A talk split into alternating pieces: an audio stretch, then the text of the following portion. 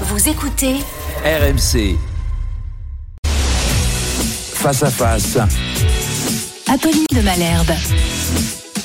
Il est 8h33 et vous êtes bien sur RMC et BFM TV. Bonjour Gabriel Attal. Bonjour Apolline de Malherbe. Vous êtes le ministre délégué chargé des comptes publics, en gros le ministre du budget.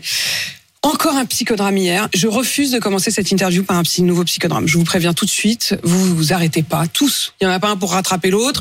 Quand je reçois LFI, euh, c'est ceux qui bordélisent le pays de votre côté. Quand euh, je reçois un ministre du gouvernement, je me dis qu'il y a son confrère qui a fait des bras d'honneur à l'Assemblée. Donc on va en parler. On ne commencera pas par ça, Gabriel euh, Attal.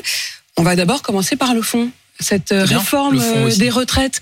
Mais quand on regarde le fond, on se demande si ça vaut vraiment la peine de braquer tout le pays. Parce que l'objectif de cette euh, réforme, c'était de trouver l'équilibre. Les comptes publics, c'est vous, et de trouver l'équilibre en 2030. Et en l'état, si je comprends bien et si je fais les comptes, c'est fichu.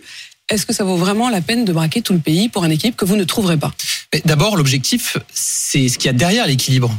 L'équilibre en soi, c'est le plus important, c'est le fait qu'au début des années 2000, vous aviez 12 millions de pensions de retraite à payer chaque mois. Et que dans les années à venir, il y en aura 20 millions, parce qu'on vit plus longtemps. C'est un quasi doublement du nombre de retraités dont il faut payer la pension en une génération. Et que si on veut pouvoir continuer à payer les pensions, il faut une réforme. Et donc il faut atteindre l'équilibre pour payer les pensions. Euh, moi, je ne veux pas que dans les années à venir, on ait un gros problème pour payer les pensions de nos retraités. C'est ce qui se passerait sans réforme. C'est précisément votre justification. J'ai refait les comptes. Au début de euh, la présentation de cette Ouais. réforme des retraites, euh, vous nous promettiez un excédent de 4,2 milliards d'euros en 2030. Mais depuis, vous avez fait un certain nombre de concessions, vous avez ajourné. Et finalement, on se retrouve avec un déficit de 300 millions d'euros en 2030. Donc, est-ce que ça vaut encore la peine de braquer le pays? Je vous repose la question. le texte qui est sorti de l'Assemblée nationale, qui est passé au Sénat, c'est un texte d'équilibre en 2030. Ensuite, vous avez une discussion au Sénat.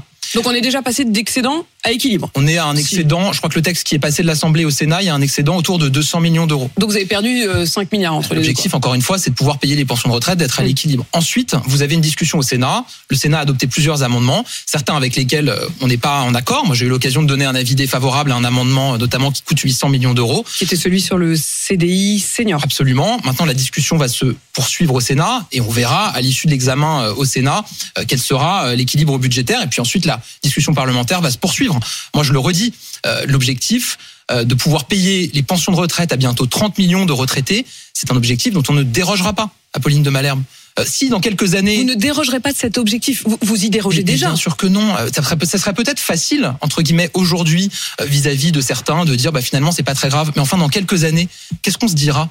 Si on se retrouve à devoir payer les pensions, à baisser les pensions de retraite, Mm. parce que encore une fois, on a un nombre de retraités dont il faut payer la pension qui a doublé sur une génération. Si on doit baisser les pensions de retraite dans quelques années, qu'est-ce que les gens diront à ceux qui étaient aux responsabilités comme moi aujourd'hui? Vous n'avez pas été à la hauteur de vos responsabilités, et ça, moi, je le refuse. Gabriel Attal, si on fait bien les comptes, et j'imagine que vous tenez la calculette, euh, on est bien d'accord qu'au moment où on se parle et en l'état d'évolution du texte de la réforme, vous avez bien perdu 5 milliards. Mais ce que je, c'est pas 5 milliards, mais ce qui est sûr, c'est vous, étiez à, vous étiez à plus 4,2 milliards, vous êtes à moins ce qui, est, 300. ce qui est certain, c'est qu'il y a des amendements qui Donc ont vous été adoptés. 4,5 Attendez, il y a des amendements qui ont été adoptés au Sénat. Il faut regarder à la fin de l'examen du texte, parce que vous avez peut-être d'autres amendements qui seront euh, votés.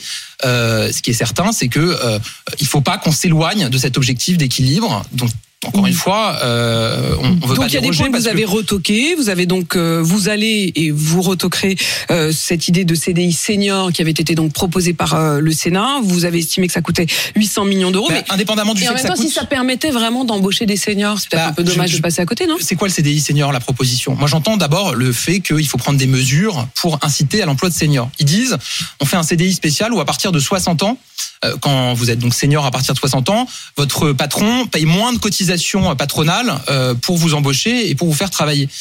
Moi, j'ai toujours un doute sur les baisses de cotisations liées à un âge. Parce que qu'est-ce qui va se passer si euh, on adoptait cette mesure pour les gens qui ont 57, Vous avez pas fait 58, ça déjà pour les jeunes 59 ans? Non, vous avez des exonérations aujourd'hui de cotisations qui sont liées à un type de contrat ou à un type de rémunération.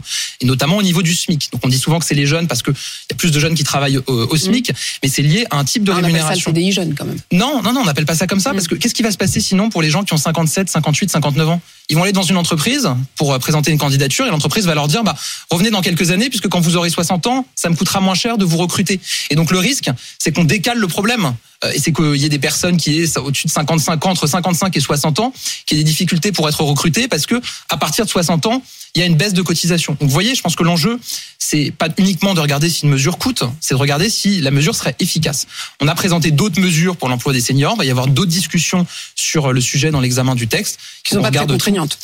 Bah, il faut qu'on regarde tout sans tabou. Moi, je le dis euh, de manière très claire. Euh, maintenant, la discussion va se poursuivre. Euh, Gabriel Attal, dans les discussions euh, au Sénat qui se sont terminées tard hein, euh, dans la nuit, 3h30 du matin, euh, levé des, des débats au Sénat. Ils ont encore jusqu'à la, la fin de la semaine. Il y a eu notamment Bruno Retailleau, le chef des sénateurs LR, qui veut augmenter la durée de résidence annuelle sur le sol français pour pouvoir toucher le minimum vieillesse. En gros, aujourd'hui, pour toucher le minimum vieillesse, il faut être six mois et un jour sur le sol français dans l'année. Lui, il veut augmenter à neuf mois. Est-ce que vous y êtes favorable? Ouais, moi, j'y suis favorable et on donnera un avis favorable euh, à cet euh, amendement.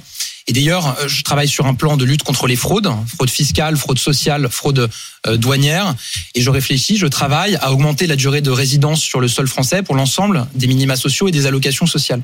Aujourd'hui, pour toucher le minimum vieillesse ou les allocations familiales, il faut passer six mois en France. Pour toucher les APL, il faut passer huit mois en France. Pour toucher le RSA, il faut passer neuf mois en France. Vous allez harmoniser tout ça? Moi, je suis favorable. hausse. Encore une fois, je suis en train de travailler pour le coup cette mesure. Je suis favorable à tout harmoniser à 9 mois. Mais en tout cas, pour le minimum vieillesse, il y a un amendement qui est effectivement proposé, auquel on donnera un avis favorable. Euh, Ça veut dire concrètement que euh, vous allez donner aussi pouvoir à tous ces, ces caisses euh, d'allocation de vérifier, de fliquer les plus modestes pour vérifier qu'ils sont bien sur le sol français? C'est pas une question de fliquer. C'est une question que quand vous recevez des fonds de la solidarité nationale, il faut que vous soyez en droit de les recevoir. Et la majorité des gens, évidemment, sont en droit de les recevoir. Aujourd'hui, les caisses de sécurité sociale, elles peuvent déjà vérifier un certain nombre de choses. Par exemple, les factures d'électricité, euh, des opérations bancaires. On peut élargir. Moi, je souhaiterais aussi qu'on élargisse la possibilité, par exemple, que des caisses de sécurité sociale qui ont un doute sur le fait qu'une personne a bien résidé sur le sol français puissent accéder, par exemple, au fichier des passagers des compagnies aériennes, le fameux fichier PNR, pour regarder quand une personne a pris l'avion en direction de la France, quand est-ce qu'elle est partie, ce qui permettra de savoir plus clairement. De vérifier au jour le jour euh, si vraiment il y a eu six- neuf mois, donc aujourd'hui six mois, demain neuf mois, si je euh, vous Ouais. comprends bien, euh, sur le, le sol euh, français. Ça veut dire concrètement, c'est quand même un, un peu une atteinte aux libertés, non Bah, vous savez, pas- tout ça c'est très encadré. de euh, vérifier quel jour vous avez pris l'avion, quel ça, jour vous étiez en France, quel jour vous étiez tout ça, ailleurs. c'est très encadré. Donc ça la se- Suisse, quoi. Ça se fera dans les conditions évidemment euh, euh, encadrées aujourd'hui de liberté publique. Il s'agit pas de dire qu'on va prendre le fichier des passagers des compagnies aériennes et regarder tous ce qu'ils reçoivent. Il s'agit de dire que quand vous avez des personnes pour lesquelles il y a un doute sur le fait qu'elles résident effectivement en France alors même qu'elles reçoivent des allocations, qu'on puisse accéder au fichier des passagers de compagnies si aériennes faites ça, pour vérifier ça. ça veut dire que vous avez vérifié qu'il y avait en effet un grand nombre de fraudeurs? En tout cas, aujourd'hui, la Caisse nationale d'allocation familiale, la CNAF, qui verse l'essentiel des allocations euh, familiales, ex- estime qu'il y a euh, une partie d'indus ou de fraude qu'il faut recouvrer. On fait beaucoup de progrès. Euh, L'an dernier, il y a eu une augmentation très forte de ce qu'on a recouvré. Euh, C'est aussi le cas sur euh, l'assurance vieillesse et sur le minimum vieillesse. Parfois, d'ailleurs, c'est des réseaux de fraudeurs étrangers qui captent les allocations des Français. Je vous donne un exemple sur l'allocation vieillesse. On a démantelé un réseau de faux RIB lituaniens qui avait capté plusieurs dizaines de millions d'euros d'allocations à la place des Français. C'est-à-dire des Français qui se sont fait avoir, qui ont cliqué quelque part et leur RIB sur le site de la Caisse nationale d'assurance vieillesse avait été remplacé par un RIB lituanien avec des réseaux qui captaient leurs allocations. Voilà, Donc, il faut donc- lutter contre toutes ces fraudes. Voilà donc toutes les, euh, les amendements, les évolutions que vous allez euh, encore accorder à ce texte euh, des réformes. Beaucoup de monde dans la rue hier, un record de mobilisation. Pour autant, la France n'était pas complètement à l'arrêt. Donc c'est quoi pour vous verre à moitié plein, à moitié vide? Il y a eu une mobilisation, une mobilisation réelle, une mobilisation du même ordre que celle qu'on a connue dans les précédentes journées de mobilisation.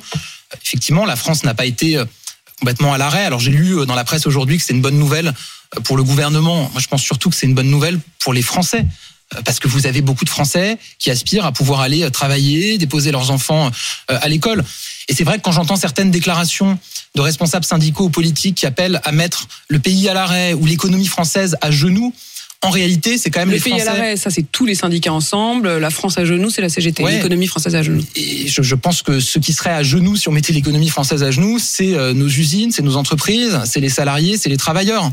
Un moment en plus, on a plutôt des bonnes Mais nouvelles sur le front le qu'il économique. y avait dans la rue, quand vous voyez euh, euh, d'ailleurs des manifestations qui se passent globalement dans le calme et qui se passent dans toute la France, à un moment, ça vous fait pas douter? En tout cas, évidemment que ça doit nous conduire à continuer à être au contact, à échanger, à travailler avec les organisations syndicales contact, et les hein, parlementaires. le- Euh, le- qu'on soit bien clair, Apolline de Malherbe, qu'on soit bien clair. Il y a des Français qui s'opposent à cette réforme, Mm. qui sont pas d'accord avec Bah, cette il y a une réforme. majorité de Français qui il y a des Français réforme. qui manifestent pour dire leur opposition à cette réforme. Mm. Et c'est leur droit le plus légitime. Et c'est un droit constitutionnel. Mais euh, vous avez vous-même indiqué tout à l'heure que la réforme avait évolué, qu'on avait accepté un certain nombre de mesures. Moi, je rappelle que quand Emmanuel Macron a proposé cette réforme dans la campagne présidentielle, on était à 65 ans. On n'avait pas de revalorisation des petites pensions pour les retraités actuels. Mais on a il évolué, on est à demande- 64 il ans. demande On a fait des, des- des gages aussi sur les carrières longues. Les syndicats, alors certes, dans leurs expressions, on sent bien que là, ils ont été euh, trop loin à vos yeux avec cette expression de euh, d'une économie euh, à genoux. Enfin, ils sont, ils ont appelé à manifester dans le calme. Pour l'instant, ils ont parfaitement contrôlé et respecté euh, cette euh, injonction et ils demandent à être reçus par Emmanuel Macron en urgence pour qu'il retire euh, sa réforme. Le silence du président de la République constitue un grave problème démocratique. Voilà ce que dit euh, l'intersyndicale. Est-ce qu'à un moment, il ne faut pas effectivement qu'il y ait euh, une rencontre avec Emmanuel Macron? Moi, je pense qu'il y a un temps pour tout. Il y a eu des rencontres. Parce que c'est pas le temps. Il y a eu des rencontres entre euh, les syndicats et le président de la République. Euh, mois de juin dernier, il a proposé à tous les syndicats. Ils sont tous venus d'ailleurs, je crois, à l'exception de la CGT. Il y a eu depuis plusieurs réunions dans le cadre de ce qu'on appelle le CNR, euh, auquel la CFDT euh, s'est euh, rendue. Aujourd'hui, on est dans le débat parlementaire. Moi, ce, dont je suis certain, c'est que si aujourd'hui, là, le président de la République recevait les syndicats, vous trouveriez les oppositions pour dire, regardez, il interfère avec le temps du Parlement, il fait de l'ingérence dans dans le processus parlementaire. Le texte est en train d'être examiné par les parlementaires au Sénat. Moi, je pense qu'il y a un temps pour tout. Mais encore une fois, euh, moi, je le dis simplement, hein, euh, évidemment que c'est légitime de s'opposer à une réforme et de manifester. Pour Évidemment que c'est légitime de dire Macron. qu'on Si n'est pas d'accord avec une réforme. Qu'est-ce que vous attendez Regardons aussi, je termine par là, regardons aussi l'économie française aujourd'hui. On a eu la semaine dernière les chiffres sur l'industrie, Apolline de Malherbe. L'an dernier, il n'y a jamais eu aussi peu de délocalisation dans notre pays depuis 15 ans. On a plus d'usi- d'usines qui ouvrent que d'usines qui ferment. 70 usines qui ont ouvert en net euh, l'an dernier en France qui ont créé 40 000 emplois dans l'industrie. Pendant des années, on a détruit des emplois dans l'industrie. On en recrée enfin. Pour la quatrième année consécutive, la France est le pays le plus attractif d'Europe pour les investissements en- étrangers. En quoi ça empêche Emmanuel pour dire- Macron de non, non, recevoir c'est- les organisations syndicales C'est pour dire que quand on appelle à mettre l'économie française à genoux, on appelle de facto aussi euh, à euh, euh, ce qui est des mauvaises nouvelles pour notre économie, alors même qu'elle redémarre, alors même que notre industrie redémarre, qu'on a Vous allez 800 pas 000 nous- jeunes en apprentissage l'an dernier. couplet de votre successeur au poste Non, de ce que je dis- porte-parole du ce que je gouvernement, dis, euh, Olivier Véran, qui a laissé entendre que la sécheresse, Non, que non, ce que je les sept plaies euh, d'Égypte très allaient s'abattre Ce sur que je vous dis de manière très claire, c'est que quand on dit il faut mettre l'économie française à genoux, ça a un sens. À un moment où notre économie se redresse enfin, et notamment notre industrie, et qu'on peut se mobiliser contre une réforme, on peut dire qu'on n'est pas d'accord avec une réforme, on peut manifester, mais appeler à mettre l'économie française à genoux, alors même qu'elle redémarre et qu'on est le pays le plus attractif d'Europe pour les investissements étrangers, qu'on a eu 800 000 jeunes en apprentissage l'an dernier, il y en avait moins de 300 000 quand Emmanuel Macron a été élu, je pense que c'est aussi dommage pour les Français qui travaillent. Alors je voudrais qu'on en vienne à ce qui s'est passé effectivement euh, à l'Assemblée euh, nationale. Du côté des députés euh, Renaissance qui vont devoir voter le doigt sur la couture, du pantalon le texte, et puis dans les dans les rangs euh, des ministres, malgré tout, euh, ce qui s'est passé hier, je voudrais qu'on écoute cet échange lunaire, lunaire au sein de l'hémicycle. Il n'y a pas un bras d'honneur, il y en a deux, mais accompagnés de paroles à chaque fois, qui sont... Enfin, monsieur, le, monsieur le ministre, de quoi vous parlez exactement? Vous avez fait deux bras d'honneur, c'est ce que vous êtes en train de dire à l'Assemblée? Effectivement de dit- préciser vos propos parce que si c'est le cas, ça n'est absolument pas admissible. Alors je vous laisse finir vos propos. Vous n'avez pas à faire des bras d'honneur dans l'enceinte de l'Assemblée nationale, monsieur le ministre. J'ai dit, madame, madame, Qu'est-ce que vous avez à raconter à ça? C'est-à-dire que je me dis, il n'y en a pas un pour rattraper l'autre. C'est-à-dire que quand c'est pas euh, les uns, c'est les autres. Là, c'est le ministre des bras d'honneur dans l'hémicycle? D'abord, vous auriez pu passer la fin de l'extrait où il explique qu'il a évidemment pas fait de bras d'honneur euh, à euh, un député, mais qu'il a fait, il a mimé un bras d'honneur à la présomption d'innocence après qu'un député l'ait attaqué personnellement euh, sur vous sa présomption, euh, sur sa présomption d'innocence. Moi, je, Vous la trouvez crédible cette je, explication-là je le crois, ça veut pas dire que je considère que c'est bien euh, ce qui a été Mm. fait. Ça veut pas dire que je considère pas que c'est une erreur et que ça a été excessif. Mais enfin, je crois Éric Dupont-Moretti quand il dit euh, que c'était pas adressé à un parlementaire en particulier. C'était quoi? C'était un bras d'honneur de rage?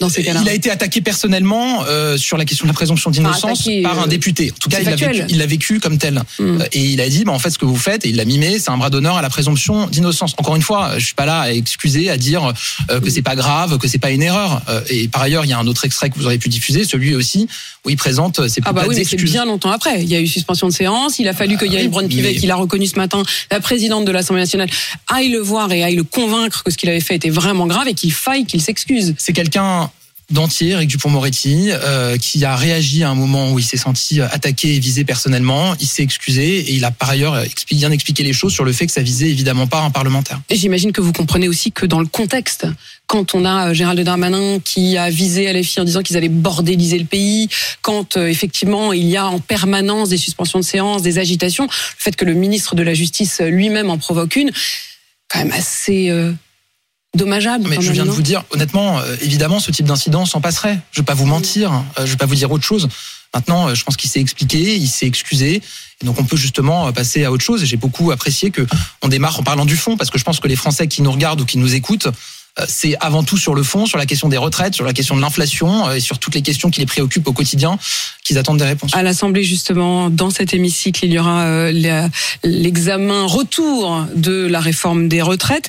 Et on a appris hier que les députés Renaissance qui voteront, Renaissance euh, le groupe euh, Emmanuel Macron, les députés Renaissance qui voteront contre le texte ou qui s'abstiendraient seraient exclus du groupe parlementaire. D'abord, moi, je, je suis pas au courant de, de, de ça. Moi, je suis pas membre du groupe parlementaire. Je suis dans l'exécutif au gouvernement. Ensuite, moi, j'ai pas de doute. Ah, vous êtes membre de la majorité. Oui, mais je n'ai pas de doute sur le fait que les députés voteront la réforme des retraites. J'ai été élu député en 2022. J'ai fait campagne, comme euh, tous les députés Renaissance. J'ai fait campagne sur quoi? C'est une erreur alors de les, Non, mais de les attendez. menacer comme ça? Vous fait- vous désolidarisez de cette je- idée de, mais, mais de je- j'ai pas menacer vu de déclaration officielle. J'ai vu des, des, des, des, des trucs racontés dans la presse. J'ai pas vu de déclaration officielle sur le sujet. Mais Donc en tout cas pour vous ça n'existe pas. Mais- Cette injonction n'existe pas. mais tout simplement parce que j'ai fait campagne comme député en 2022, euh, que les députés Renaissance aussi, qu'on a fait campagne sur le programme d'Emmanuel Macron et notamment sur la réforme des retraites qui à l'époque était à 65 ans et non pas à 64. Évidemment que ça a été difficile. Évidemment que vous avez des gens euh, qui venaient me voir sur les marchés, sur le terrain, ici les Moulineaux, à Vanves, à Boulogne, à Meudon, en me disant euh, je suis pas d'accord avec cette réforme. On a assumé de porter cette réforme et donc il y a une forme de logique évidemment à assumer de la voter une fois qu'elle Mais, arrive mais dans le fait l'hémicycle. de laisser si entendre, dur. parce que ça n'a pas été démenti hein, par le, le groupe Renaissance, de laisser entendre que euh, les députés qui pourraient être tentés au minimum de s'abstenir seraient exclus du groupe, Mais- euh, ça laisse croire dire- au minimum une fébrilité ou en tout cas une crainte Non, que mais je- certains manquent à l'appel. Je vais vous dire, moi, je, je ne me place même pas dans cette optique-là. Parce que, encore une fois, quand on a fait campagne sur son nom euh, au moment des élections législatives, en portant ce projet de réforme qui doit permettre, je le dis, à payer les pensions de retraite de 20 millions de retraités bientôt, ce qui n'est pas garanti aujourd'hui s'il n'y a pas de réforme.